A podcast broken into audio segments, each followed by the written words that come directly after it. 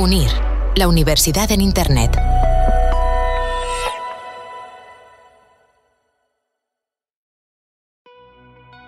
¿Cuáles son las habilidades que tiene que tener un directivo? Para ser CEO, ¿qué skills tienes que manejar? En este episodio hablamos con Marcelino Oreja Arburúa. Nuestro trabajo consiste en hacer funcionar ese equipo, que ese equipo le saquemos el mayor partido posible, pero lo más importante es que hacer lo que a uno le guste y disfrutar con lo que uno hace. Marcelino Oreja nos comparte en esta charla su visión sobre la importancia del aprendizaje en los cargos directivos, las dificultades en la gestión de equipos y cómo enfrentarse a los retos de la transformación empresarial. Marcelino Oreja ha sido CEO de Enagas hasta principios de este año.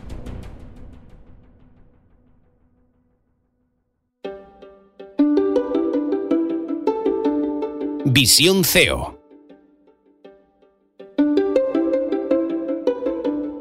Un podcast de Unir. La universidad en Internet. Marcelino, ¿qué tal? Muy bien, buenas tardes.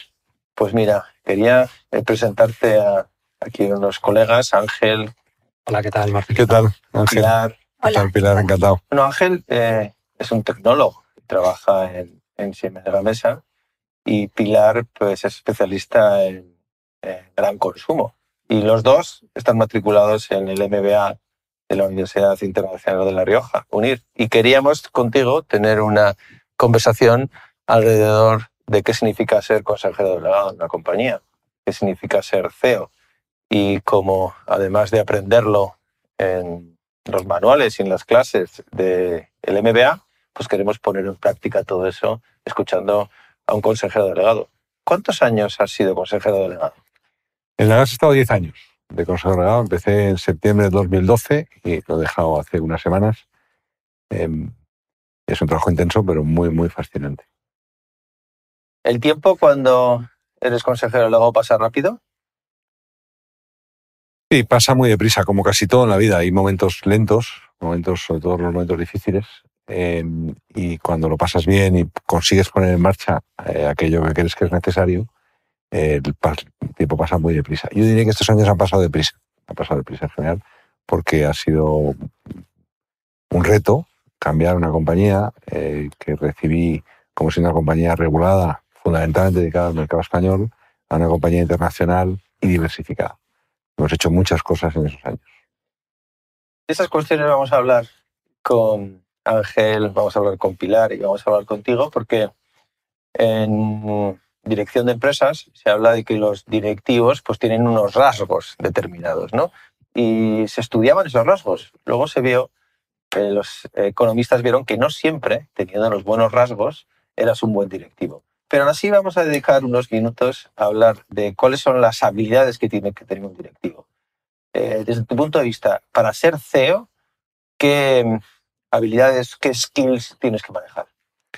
Empecé por decir que no sé si hay una regla que se pueda seguir.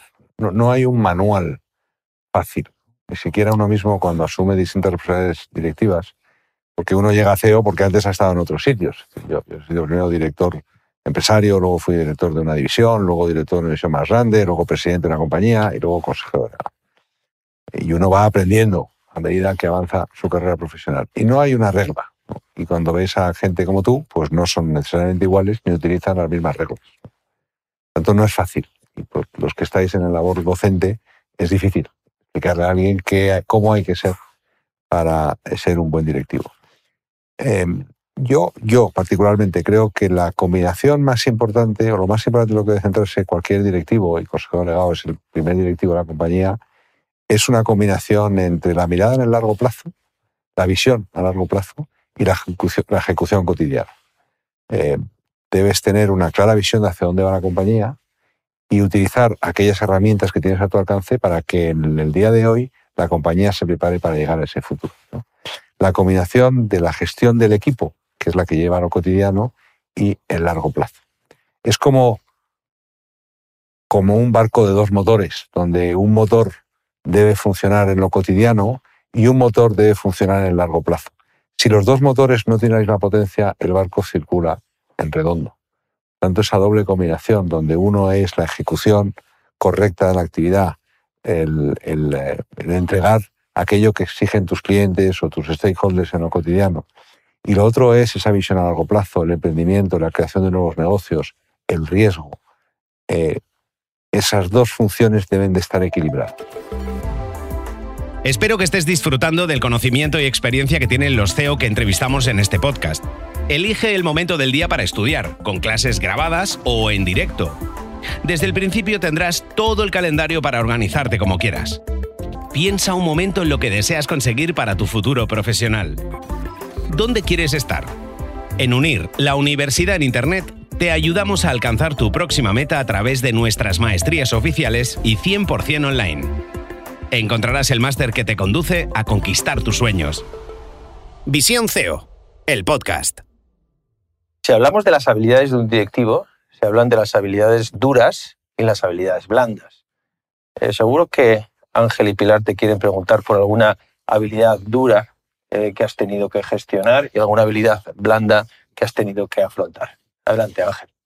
Yo, Marcelino, más, más que esa habilidad dura, ¿no? Es, es durante toda la trayectoria que has tenido, ¿no? Eh, pues te has ido enfrentando a, diferentes problemas de gestión. Entonces, para eso, pues en los MBAs, en las escuelas de negocio, se estudian esas habilidades. ¿no? Pero después de toda esa experiencia, ¿tú crees que habría alguna decisión de las que has tomado respecto a tu formación o las decisiones que has tomado de dónde hacer hincapié, dónde formarte más, porque crees que es más útil, que a día de hoy cambiarías echando la mirada un poco hacia, hacia atrás? Te diría que la formación siempre te parece insuficiente, o siempre me ha parecido insuficiente. Es decir, cualquier formación que uno adquiera es positivo. Digamos que hemos pasado de una estructura empresarial en que la figura del directivo es clave a un momento empresarial en la que la figura de los directivos, de los equipos son claves. ¿Qué parte de tu éxito eh, y tu alto rendimiento, que podemos decir así, como directivo, como consejero delegado, está vinculada a los equipos? Bueno, casi todo, porque al final no somos más que una parte de ese equipo. Nuestro trabajo consiste en hacer funcionar ese equipo y que ese equipo eh, le saquemos el mayor partido posible, teniendo en cuenta que la capacidad que tenemos de cambiar el equipo es pequeña. Normalmente cuando tú llegas a un puesto, tú tienes un equipo y tienes que hacer lo mejor posible con él. ¿no? Eh, tú puedes cambiar muy poco. Había un profesor de INSEAD que hablaba de, de cambiar el, el sentido de donde estaba, the smell of the place. Tú no puedes cambiar mucho el sitio, no puedes cambiar la gente, pero puedes cambiar la forma en la que ellos trabajan. ¿no? Puedes cambiar su espacio físico, puedes cambiar la burocracia, puedes cambiar los trámites necesarios, pero normalmente no cambias al equipo. Trabajar es muy importante. Yo creo que la figura, la palabra directivo casi desaparece. Yo creo que hoy en una compañía, y algunas lo están haciendo, desaparece esa función, sino creo que cada uno es responsable de algo y la interacción va de arriba abajo. Es verdad que todavía sigue habiendo gente que cree en las estructuras muy jerárquicas ¿no? y cree que pues, su función o su importancia en la empresa depende de la cantidad de gente que tiene a su cargo, que no le gusta que el de arriba hable con el de abajo, con los que dependen de él. ¿no? Eh, yo creo que, que, el futuro de las compañías es el contrario. ¿no? Son estructuras muy abiertas donde todo el mundo hará con todo el mundo. Eh, tú que te has estado formando a lo largo de tu vida, ¿alguna vez has encontrado talento y has incorporado a alguien a, tus equipos en, una, que hubieras conocido en un posgrado o en alguna formación que estuvieras realizando? Sí, pasa que no, no sé si es una referencia porque he hecho muchos posgrados. Entonces, claro, al final eh, eh, yo he hecho en casi todas las universidades algún posgrado. La gente con la que estudias, la gente con la que convives si estás en un colegio mayor, la gente con la que estás en clases, gente que conoces esa parte de ellos que probablemente eh, un headhunter no va a conocer, que es su conocimiento técnico y que es muy importante. ¿Cómo eh, en el día a día puedes eh, introducir la visión? La misión con M nos lleva a cumplir objetivos, pero la visión con V nos, nos lleva a pensar en largo plazo. Bueno, he tratado de combinar las dos, pero, pero creo que la primera es más importante que la segunda. Creo que es la visión a largo plazo más importante. ¿Cómo? Pues buscando huecos, hablando con personas, dedicando tiempo, contratando a terceros que te ayudan a pensar, acudiendo a cursos de posgrado, donde te da tiempo a pensar, a escuchar, a hablar con gente de otros sectores. Recuerdo un curso muy interesante que hice hace cinco, seis o siete años con gente de todo el mundo eh, y que te permitió escuchar y compartir ideas con gente de otros proyectos, de otras compañías y de otros países. ¿Los valores realmente son tan importantes también? ¿En qué punto quedan? Yo creo que son muy importantes. Yo creo que, yo creo que las, las compañías tienen que tener también un alma, ¿no? Y si no la tienen, pues, pues van a dejar de atraer talento y van a tener un... Eh, van a acabar muriéndose. Quiero estar convencido, ¿no? sé si hay algo que se nos ha quedado en el tintero. A mí me gustaría pedirte un consejo. Justo con toda tu trayectoria profesional, ¿qué consejo le darías a una persona de mi generación, que considero que somos la generación de los impacientes, ¿no? ¿Qué, consejo nos darías para tener éxito profesional? Yo creo que todos éramos impacientes cuando estábamos como. Yo, yo tengo ahí una discusión con el profesor Ortega y yo no sé si somos tan distintos o tiene más que ver con el momento en el que estamos cada uno de nosotros. Yo creo que las cosas es verdad que llegan en su justa medida, pero hay que tener, eh, hay que tener ambición, hay que tener empuje, hay que tener muchas ganas para eh, eh, triunfar, si ser conservador es triunfar, que tampoco estoy muy seguro. Pero lo más importante es que hacer lo que a uno le guste y disfrutar con lo que uno hace. Eh, y eso es lo más importante, porque pues, la vida es muy corta, eh, tenemos que ser felices los que tenemos alrededor y eso solo se hace siendo feliz en el día a día. Un aplauso.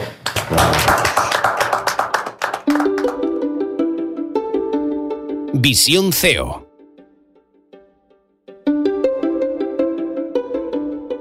Un podcast de Unir. La universidad en Internet.